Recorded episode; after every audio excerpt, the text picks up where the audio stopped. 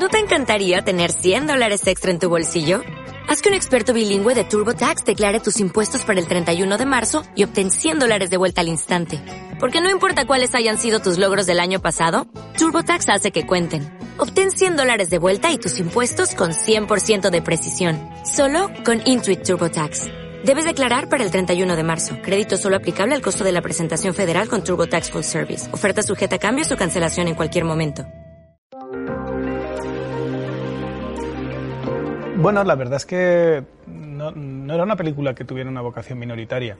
Es verdad que, que tiene unas decisiones que se pueden considerar arriesgadas desde el punto de vista comercial, por su duración, por su formalización con doble pantalla, por, porque bueno, pues porque es una apuesta documental pero un poco sui generis.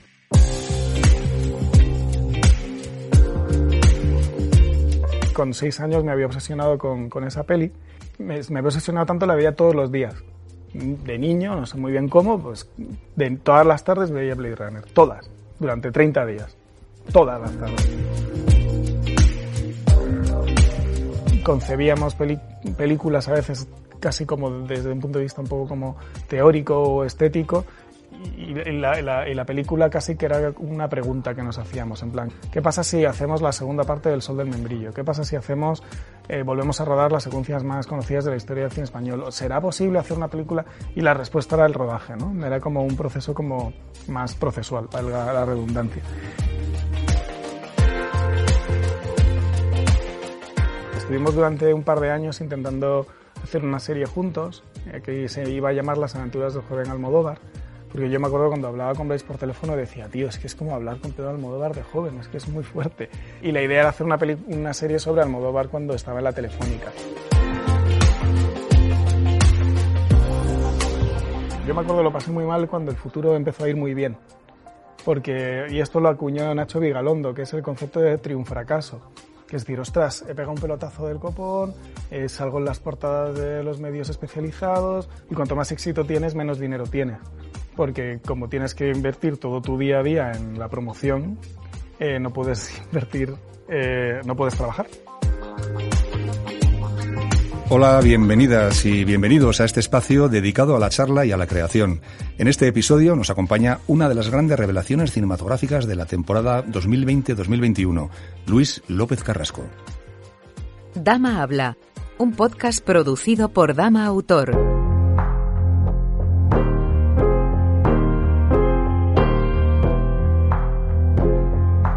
Su nombre solo era conocido por los seguidores más audaces del videoarte y del cine experimental.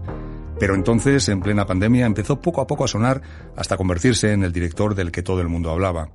Con el año del descubrimiento, descubrimos el talento de Luis López Carrasco. Una película documental, un lenguaje visual alejado de convencionalismos, una reflexión sobre la precariedad laboral partiendo de los sucesos en la región de Cartagena en 1992, en plena reconversión industrial, un éxito contra todo pronóstico que fue certificado por dos premios Goya. Bueno, la verdad es que no, era una película que tuviera una vocación minoritaria. Es verdad que, que tiene unas decisiones que se pueden considerar arriesgadas desde el punto de vista comercial, por su duración, por su formalización con doble pantalla, por y entonces eso a priori pues hacía un poco, podía hacer un poco difícil su venta, ¿no? Incluso lo que pasa es que dentro de sus complicaciones eh, nosotros considerábamos que era un proyecto que, que podía salir del ámbito estrictamente, estrictamente cinematográfico, ¿no? Es decir, de la cinefilia. Es decir, como que el tema que trataba eh, apelaba tanto a, a, nuestra memoria social, a la historia de, de España. Eh, pensábamos que era una película que podía tener éxito comercial y que incluso podía salirse de, los públicos más de festivales o de o, cinéfilos.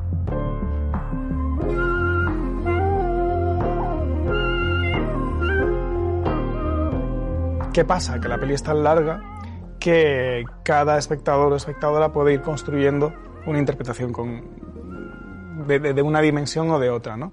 A mí en un primer momento me ha sorprendido, por ejemplo, una cuestión, una dimensión generacional.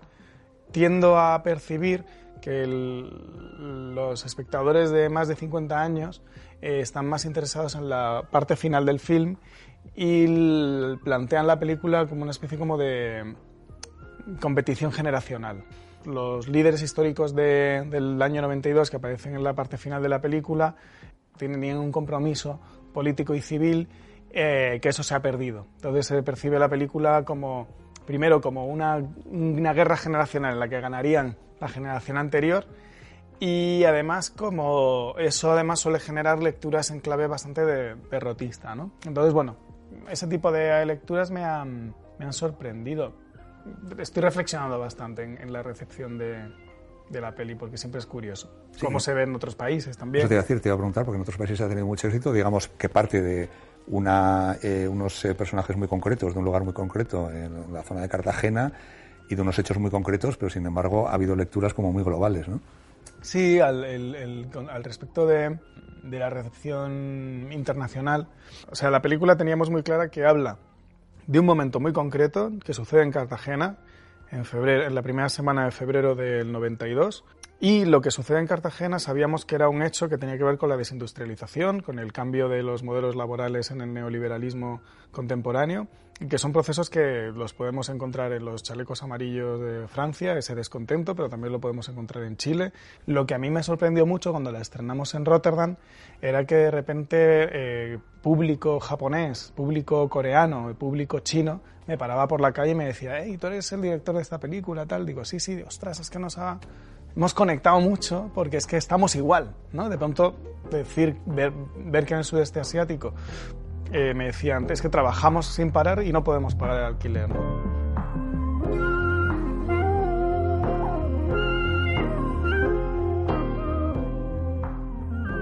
El año del descubrimiento es un documental, pero un documental que usa técnicas de ficción. Por ejemplo, antes de rodar hicieron un casting para seleccionar a las personas que iban a participar en la película y con ellas preparaban previamente los temas de los que iban a dialogar. Todas las conversaciones tenían lugar en la misma localización, un bar de barrio. A todo este sistema que iba a generarse en un rodaje que se iba a dar dentro de una cafetería, le añadimos un elemento que se podría considerar de puesta en escena o de ficción, que es eh, la cuestión de época. Aunque toda la parte de ficción la fuimos abandonando, eh, sí mantuvimos la idea de rodar con equipos de cámara de la época, con cámaras de High 8 de principios de los 90, grabar en, un- en una localización que también nos remitía a los 70 y a los 80 convenientemente atrezada y además la gente pasaba por vestuario. Es decir, la gente hacía de sí misma, pero a su vez estaba caracterizada. Estaba caracterizada además de una manera donde la época no, no se podía acentuar demasiado. De ahí esa extraña ambigüedad temporal que tiene la película en un primer momento que no sabes realmente, ha pasado con muchos espectadores que no saben si lo que está viendo pertenece al 92 o no, ¿no? Entonces es, es un proceso un poquito complicado, eh, pero lo que intentamos motivar en todo momento fue que las conversaciones fueran espontáneas.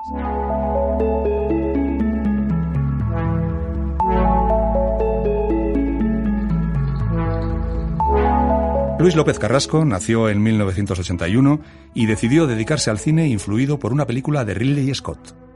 Bueno, yo eh, me crié en Murcia eh, y entonces, bueno, una familia de clase media, media alta. Mis padres son médicos psiquiatras que han trabajado toda la vida en, los centros de salud y en los hospitales públicos. Y bueno, yo en, mi casa se veía mucho cine porque mi padre pues se compró un vídeo y le encanta el cine y empezó como a grabar un montón de películas. Entonces era como muy habitual ver mucho cine cuando en mi casa cuando yo era niño. Y luego tuve como una época cuando tenía 14 o 15 años donde estaba como un poco enfermo y entonces no iba al colegio ni al, ni al instituto y me pasaba algunas mañanas en, en casa solo. Y, y entonces aproveché para empezar a volver a ver películas que había visto de niño. Y, y entonces tuve como un momento, sí, un poco, un poco peliculero y así epifánico, pero eh, en una de estas cojo una cinta en la que pone Blade Runner y la selva esmeralda con la, con la, la la grafía de, de mi padre y, y ya ver eso dije, hostia, esto me suena que yo de crío lo vi, ¿esto qué será? Y tendría eso, 14 años. Mira, me puse eh, Blade Runner y, y entonces recordé, cuando, cuando la vi, me quedé como... Fue un, como un impacto muy, muy fuerte porque de pronto recordé que con seis años me había obsesionado con, con esa peli, pero se me había olvidado. Me, me había obsesionado tanto, la veía todos los días. de niño, no sé muy bien cómo, pues de todas las tardes veía Blade Runner, todas, durante 30 días, todas las tardes. Y se había borrado y entonces, por así decirlo, volver a ver eso ahí una mañana en Murcia, en el salón, con, las persianas bajadas, fue una experiencia como, yo siempre lo cuento que es como si de pronto te encuentras un álbum de fotos que se ha perdido de un año entero de tu vida o dos años enteros de tu vida y dices, ostras, se me había olvidado todo esto, ¿no? De pronto como que reaparecieron como recuerdos que yo no sabía de dónde venían y fue una, una experiencia tan potente y tan interna que, que yo decidí dedicarme al cine por eso. Creo que luego estudiaste o viniste a estudiar la carrera a Madrid, que dejaste la carrera, pero también tienes alguna experiencia como ayudante de dirección. ¿Cómo, cómo fue eso? Es que si me empiezo a contar eh, claro, eh, sí, bueno, para, con 18 años comunicación audiovisual no estaba en Murcia, entonces me vine aquí a estudiar a, la Complutense, pero duré muy poco, porque la verdad es que el temario no, no, me, no, me, no me iba mucho, la experiencia universitaria no, no, fue como muy buena, y entonces pues me quedé un poco eh, colgado. y hice un cursillo de ayudante dirección en la, en la ECAM, que tenían como monográficos en esa época, con, un, con el que en su momento era el jefe de prácticas, Miguel Ángel Rivas, y que era un ayudante de dirección histórico y que había dirigido tres películas en los años 70. Y Miguel Ángel, de alguna manera, como que nos apadrinó y nos acogió a un grupo de personas que estábamos, pues que queríamos hacer cine y no sabíamos cómo. Y con una de esas personas, con Miguel Campaña, que ahora es realizador publicitario, eh, empezamos a hacer como bastantes trabajos de, bueno, de estos, los truchos, ¿no? Las maquetas estas de publicidad que uno va haciendo como para generar bobina o para hacer una primera versión de lo que luego la agencia va a preparar. Y entonces estuvimos como, yo estuve como un año trabajando ahí en dirección con él en proyectos semiprofesionales hasta que luego, de hecho, dimos el salto a, a ser ayudantes de dirección, de de una película grande que nunca se hizo, se llamaba Nublares, de Miguel Ángel Barbero que tenía la productora con Silvia Suárez, hija de Gonzalo Suárez, al que, al que entrevistasteis aquí el otro día.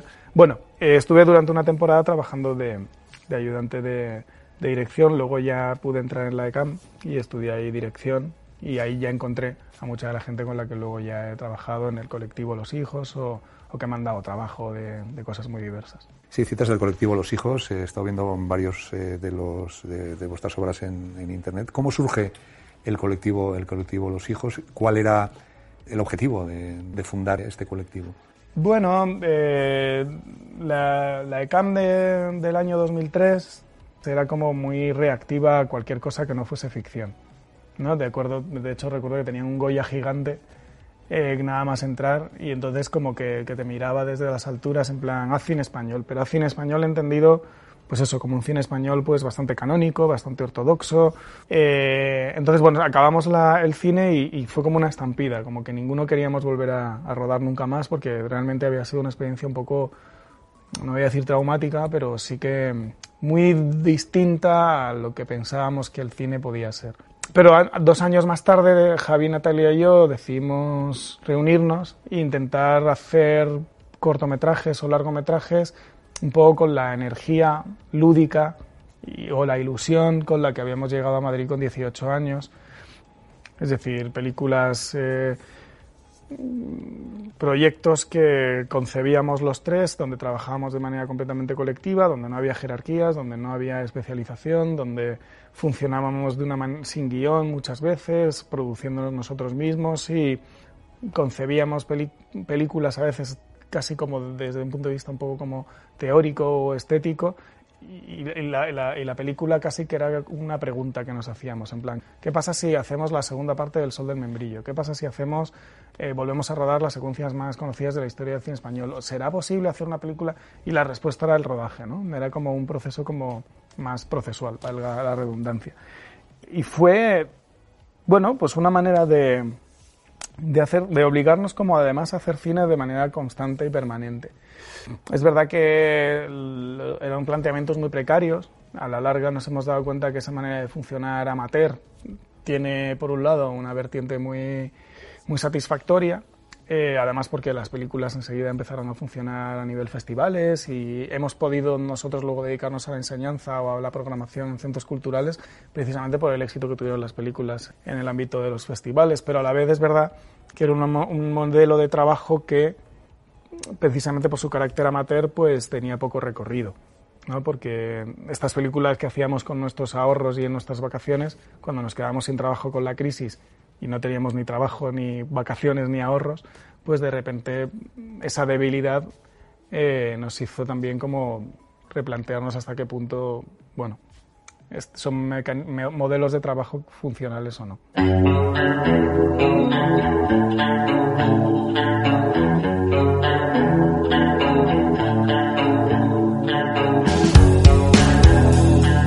En 2013, López Carrasco estrenó el largometraje El Futuro, que retrataba con pretendido estilo amateur una fiesta de principios de los 80, una fiesta de la movida. Es una película que nace de, la sensación como de, desamparo, de incomprensión o de desorientación profunda que a mí me produce la crisis económica de, 2008-2010. ¿no? Y nace mucho de ese presente en ruinas tengo la sensación de que se ha cerrado un ciclo, incluso un relato de prosperidad o, institucional de que era lo que amalgamaba este país y el modo de empleo o, cómo funcionaba o, cómo, cómo, me ubicaba yo en, mi país había cambiado. ¿no? El país había cambiado y yo no tenía herramientas como para saber cómo vivir en este nuevo país que ya no se parecía al país en el que yo me había criado. Y, esa es la idea, ¿no? Como volver a un momento seminal y ver si, incluso rastreando una fiesta de gente joven a principios de los 80 puedo encontrar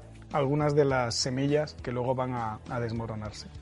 Para mí era una película donde yo intentaba como recoger una determinada atmósfera de entusiasmo y de celebración, eh, pero que de alguna manera nos permitía también hablar en términos alegóricos, ¿no? esa especie de fiesta infinita, esa fiesta en la que ya se va el sonido, se va la música, pero la gente sigue bailando casi de manera un poco autómata, no deja de ser una alegoría de esos 30 años de falsa prosperidad en la que, había, en la que se había introducido, sumergido, mejor dicho, la, sociedad española. Eh, buena parte del rodaje sí que estaba construido de manera muy documental. Básicamente el primer día lo que hicimos fue montar un fiestón y rodarlo. Tu co-guionista y uno de los actores es Bryce, Bryce F. ¿Qué relación tienes con él y qué relación creativa has tenido con él? Yo a Bryce le conozco de, de, la carrera. Una de las múltiples veces que volví a la universidad, porque dejé la universidad múltiples veces, pues él era mi compañero de, clase junto con otras personas eh, y entonces íbamos juntos a clase y de, ahí nos, conocimos en, en 2007. Y, bueno, él es un súper cinéfilo, eh, él había hecho algunos cortos que había producido gente que, cercana a mí y, llevábamos como mucho tiempo queriendo colaborar.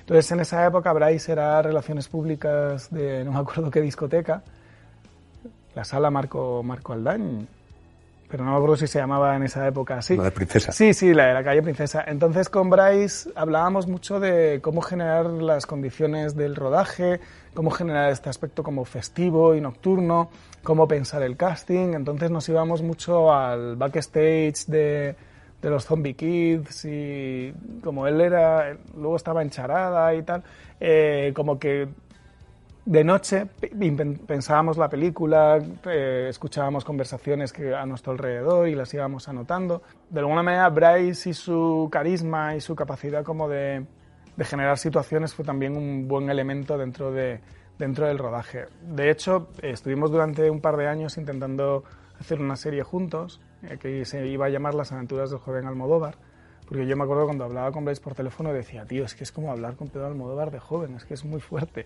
Y la idea era hacer una, una serie sobre Almodóvar cuando estaba en la Telefónica, antes de hacer, cuando hacía sus primeros cortos, en los años 70, y la idea era que solo tuviera una, una posición de cámara y fuera como una mini sitcom de él con dos personas más en Telefónica trabajando.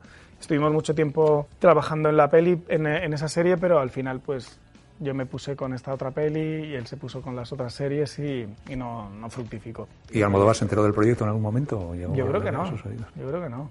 Nunca sé cuáles de mis cosas. No, no, creo que nada de esto haya llegado a oídos de, de Almodóvar, la verdad.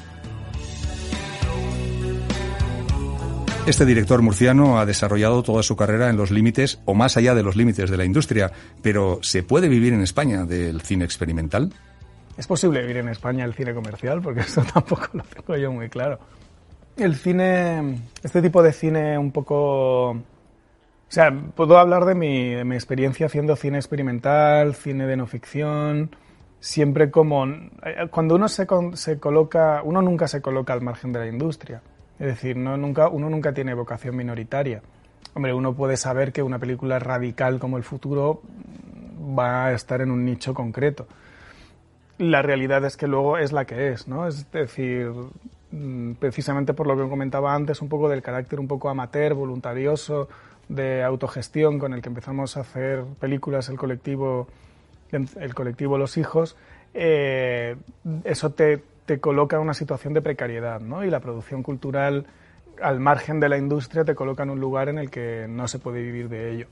Y es una, es una cuestión a veces un poquito eh, contradictoria, ¿no? Porque muchas veces en defensa de la libertad estás fomentando tu autoexplotación. Esto Javier y yo lo, desarrollamos más en un, en un, artículo ¿no? que se llama Los empleos del tiempo, ¿no? como muchas veces el medio cultural es casi eh, la vanguardia de la autoexplotación y de la precariedad. ¿Por qué? Porque es un trabajo eh, muy vocacional, eh, por el cual asumas que no hace falta que cobres un dinero o el dinero que tendrías que cobrar por convenio y cuyas recompensas muchas veces son de orden simbólico. ¿no? Es decir, vale, no, es que me han recogido en este festival tan bueno. Yo me acuerdo lo pasé muy mal cuando el futuro empezó a ir muy bien. Porque, y esto lo acuñó Nacho Vigalondo, que es el concepto de triunfracaso. Que es decir, ostras, he pegado un pelotazo del copón, eh, salgo en las portadas de los medios especializados y cuanto más éxito tienes, menos dinero tienes. Porque como tienes que invertir todo tu día a día en la promoción, eh, no puedes invertir, eh, no puedes trabajar. Entonces te das cuenta de que vives en una burbuja porque ¿quién puede dedicarse a, hacer una actividad no remunerada vocacionalmente? Pues la gente de, más privilegiada, ¿no? Eh, la gente que es rentista, la gente que no tiene que pagar alquiler y que incluso tiene dos pisos a su nombre, ¿no? Y se puede permitir aguantar, aguantar, aguantar hasta que empiece a entrar el dinero si es que entra. Y claro, esa segregación de clase social es algo que a veces no percibes con 25 años, la percibes ya con 35 cuando llevas 10 años haciendo películas y dices, ostras, es que, ¿qué pasa? No? ¿De qué vive la gente? Pues la gente vive de o de sus familias o por lo general pues de la, de la enseñanza, ¿no? Entonces te empiezas a dar cuenta de que esa generación tan guay del año 2010 hace 10 años que no hace películas, ¿no? O hace, o hace una película cada 5 años.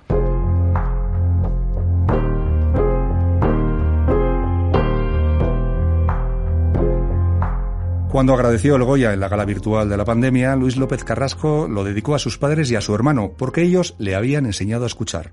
Sí, bueno, eh, sí, el, el, agradecimiento a mis padres y no sé si a mi hermano también, porque sí, yo me, di cuenta mientras estaba haciendo el año del descubrimiento que de alguna manera estaba eh, incorporando cosas que había eh, mamado en mi familia.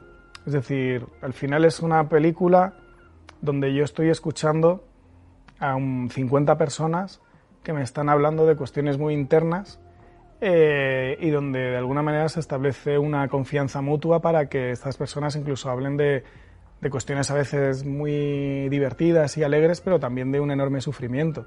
Y dije, ostras, esto es como, claro, mis padres psiquiatras o sea, yo de pronto, cuando hablaba de muchas personas que me hablaban de los trastornos que tenían, de las depresiones que tenían, me pensaba que muchos de ellos podrían ser pacientes de mis padres en, en, Murcia. Entonces yo decía, claro, bueno, esto es a lo que se han dedicado mis padres toda la vida, ¿no? A, a escuchar el sufrimiento ajeno. Pero además mi hermano como sociólogo, eh, su especialidad es estrés laboral y precisamente la, reprodu la, reproducción social del sufrimiento. ¿no? Entonces, de alguna manera, este aspecto como eh, psiquiátrico por un lado y sociológico por otro me hizo como darme cuenta de que era bastante coherente dedicarles el premio a ellos tres. Han pasado ya cinco años desde que empezó a trabajar en el año del descubrimiento, uno de esos éxitos que pueden cambiar una carrera, pero después de tanto esfuerzo y tanta intensidad, sabe que por ahora lo que realmente necesita es un tiempo de descompresión. yo tengo el enorme privilegio de que mi productor me permite hacer lo que me da la gana dentro de lo, que el presupuesto permita. Y, esta libertad es fantástica. Los proyectos eh, que desarrollamos eh, eh, nos llenan, nos nutren y nos generan una enorme satisfacción. pero es verdad que, que, pues eso, hacer una película sin televisión gracias al ICA, pero y sobre todo gracias, o sea, el año del descubrimiento se hizo gracias también a muchas aportaciones privadas y fue casi milagroso que se hiciera, ¿no? Digo todo esto porque uno acaba estos proyectos eh, muy agotado. O sea, yo ahora mismo tengo un nivel de agotamiento, o sea, no, no crece nada en mi cerebro, o sea, es como si hubiera caído una bomba nuclear. Porque también haces cada peli claramente como si fuera la última, en plan, pero ¿cómo voy a yo a poder entonces, claro, es un proceso de seis años que, te deja también en una situación a veces eh, donde necesitas mucho tiempo para, para pensar en qué proyecto volver a meterte, ¿no? Entonces no, no tengo más proyectos ahora mismo. Estoy intentando acabar un libro de relatos de ciencia ficción, porque todo lo de Blade Runner fue por ahí, por la parte narrativa. Y, no, no. Cada, cada vez que acabo un proyecto de esta envergadura necesito mucho tiempo para recuperarme.